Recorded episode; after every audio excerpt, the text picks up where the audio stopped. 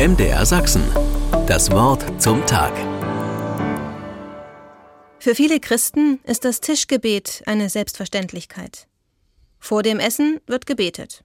Zumindest vor der Hauptmahlzeit.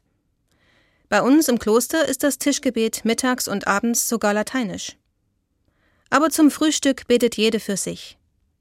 Bei mir gibt es manchmal morgens nur einen Kaffee, vor allem an Fasttagen. Trotzdem danke ich auch dann dem Herrn und hänge meistens noch die Bitte an, er möge doch alle segnen, die dafür gearbeitet haben. Mensch, für den Kaffee brauchst du doch nicht beten, habe ich da zu hören bekommen. Ich überlege. Da ist der Kaffeebauer, der die Bohnen anbaut, später erntet. Sie müssen geröstet, verpackt, gehandelt werden. Wenn wir sie nicht selber gekauft haben, hat sie uns irgendjemand geschenkt. Für die Milch muss ein Bauer früh morgens aufstehen und seine Kühe melken. Die Milch wird pasteurisiert, abgefüllt, von Lkw-Fahrern in die Supermärkte verteilt. Mit dem Zucker ist es ähnlich. Und wenn man es schon genau nimmt, dann muss auch die Kaffeemaschine irgendwann irgendwo von irgendwem hergestellt worden sein.